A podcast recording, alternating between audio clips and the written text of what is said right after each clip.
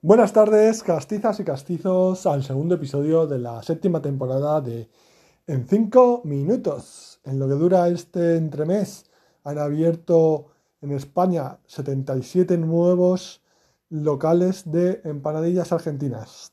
Todas ellas las número uno vendidas en Argentina.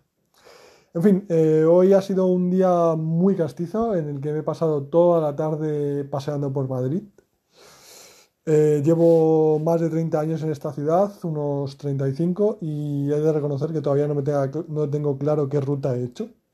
He ido, por los puntos en referencia, he ido de Sol a eh, la Puerta de Alcalá, de la Puerta de Alcalá a Moncloa y de Moncloa he vuelto a Sol. Eh, pero las calles no me acuerdo exactamente qué barrios eran.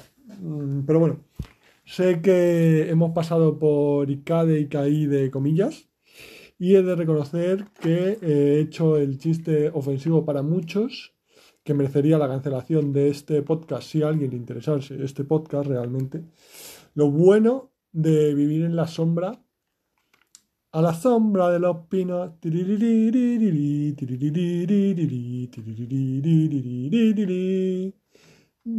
Cántame, me dijiste cántame, cántame por el camino y agarrado a tu cintura te canté a la sombra de los pinos.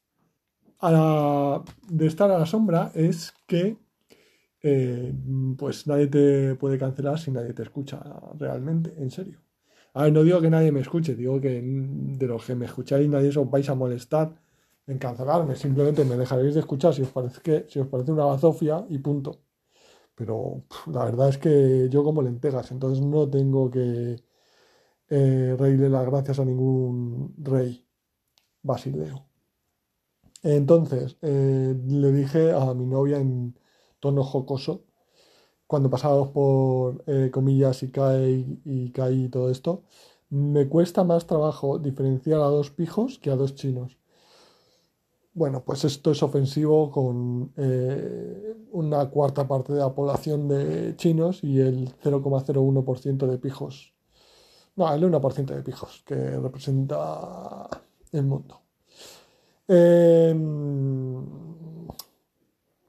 Ojalá estar en, ese 1%, ¿sabes? Ser un chino pijo yo creo que... Y joven es una garantía de futuro, por cómo van las cosas.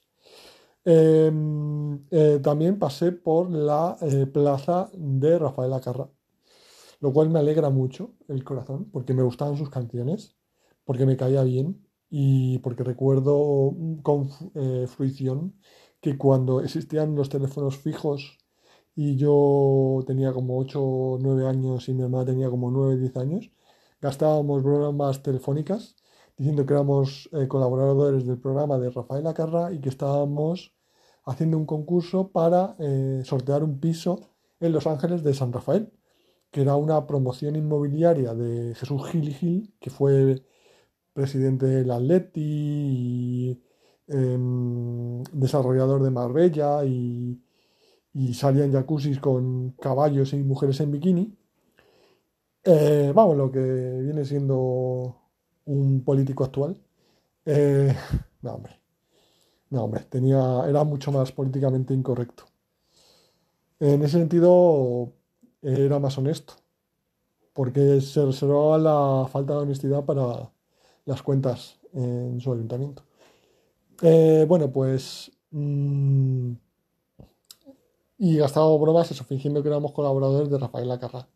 Que una vez en un programa suyo, creo que fue en Italia, le visitó eh, Santa Teresa, Teresa de Calcuta.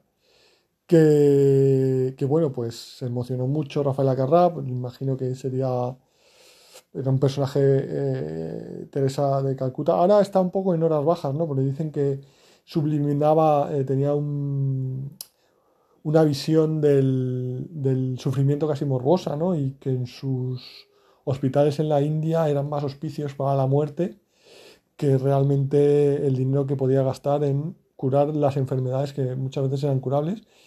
Y pues ella entendía que el sufrimiento era una forma de expiación de los pecados y el acercamiento a Dios.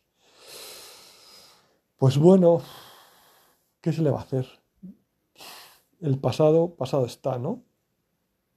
no sé, a veces pienso, oye, si tuviera una máquina del tiempo, ¿sería moral cambiar los grandes eh, y los terribles sufrimientos que han pasado personas en el pasado? Pues dejadme un comentario en minutos5491 comentando todas las barbaridades que he dicho en este podcast. Qué orgulloso estoy. Ha sido un podcast de mierda total. Muchas barbaridades, muchas barbaridades. Ojalá me cancelen, ¿sabes? Cinco minutos más al día que tengo para no hacer nada.